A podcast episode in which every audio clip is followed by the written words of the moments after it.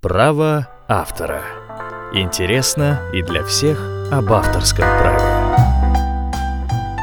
Алексей, ты читал Анну Каренину Льва Николаевича Толстого?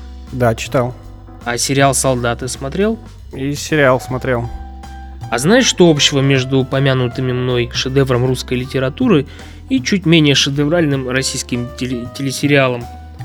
Да, конечно, знаю, это ведь тема нашего сегодняшнего разговора. А общий у них судебный спор. А, Вернее, спор возник между издательством, а, выпустившим в свет книгу Анна Каренина, и продюсерским центром, производителем сериала.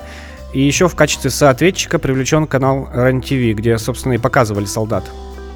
Ну что ж, перейдем к сути спора. Э, В 18 серии 17 сезона телевизионного фильма «Солдаты снова в строю» э, в одной из сцен демонстрировалась книга Толстого Анна Каренина. Лев Николаевич умер очень давно, в 1910 году, поэтому произведение великого писателя, естественно, авторским правом не охраняется. Зато под охраной находится дизайн обложки одного современного издания книги, исключительные права на который принадлежат, соответственно, издательству. Вот и получился судебный процесс из-за, казалось бы, невинной сцены продолжительностью несколько минут, э, где оператор буквально пару раз взял крупным планом книгу. Да, в общем, издательство обратилось в арбитражный суд города Москвы с иском о взыскании компенсации за нарушение исключительного права на произведение дизайна.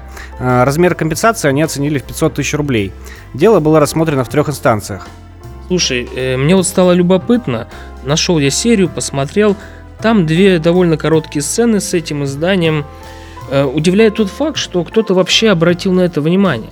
Увидел, догадался, что нарушаются права, позвонил начальнику, другу, зятю, не знаю. Может, сам директор издательства смотрел перед сном очередной сезон любимого сериала, и тут такое, да? Или у них есть э, штат специально обученных людей, выявляющих подобного рода нарушения. Э, Остается только догадываться. Ну ладно, расскажи, пожалуйста, что там по существу. Да. А, В качестве доказательства, подтверждающего принадлежность прав истцу, в материалы дела были приобщены лицензионные договоры, которые были заключены с авторами иллюстраций и дизайна обложки, э, в соответствии с которыми авторы предоставили издательству право использовать и разрешать использование произведений э, своих и художественного дизайна.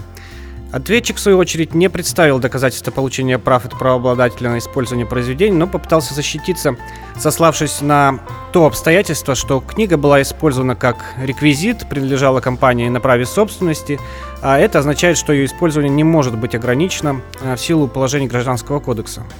Э, Насколько я помню, суд по интеллектуальным правам в своем постановлении парировал тем, что действия по использованию собственником вещи не могут нарушать права и охраняемые законом интересы других лиц. Э, Вдобавок, интеллектуальные права не зависят от права собственности на материальный носитель, э, в нашем случае книгу. Мне еще запомнился термин «сюжетообразующий объект». Этим словосочетанием воспользовался суд апелляционной инстанции, разъясняя, что в рассматриваемой ситуации использовалась книга не как реквизит, а как этот самый сюжетообразующий объект. Э, По мнению суда, главным объектом сцены является именно книга, используемая в качестве подарка. Согласно сценарию, оба участвующих в сцене героя неоднократно обращают внимание на внешние характеристики издания. Кого заинтересовала эта история, советую потратить немного драгоценного времени и посмотреть сцены с книгой, чтобы понять, из-за чего весь сыр-бор. Напомню, Леша, чем же все закончилось? Да, итогом судебного спора стало взыскание компенсации в размере 100 тысяч рублей э, с производителя фирмы и 10 тысяч рублей с, теле- с телеканала РЕН-ТВ. Будьте бдительны при использовании реквизита. С вами были Борис Кузнецов. И Алексей Митьков. Всего вам доброго, здоровья и хорошего настроения. Право автора. Интересно и для всех об авторском праве.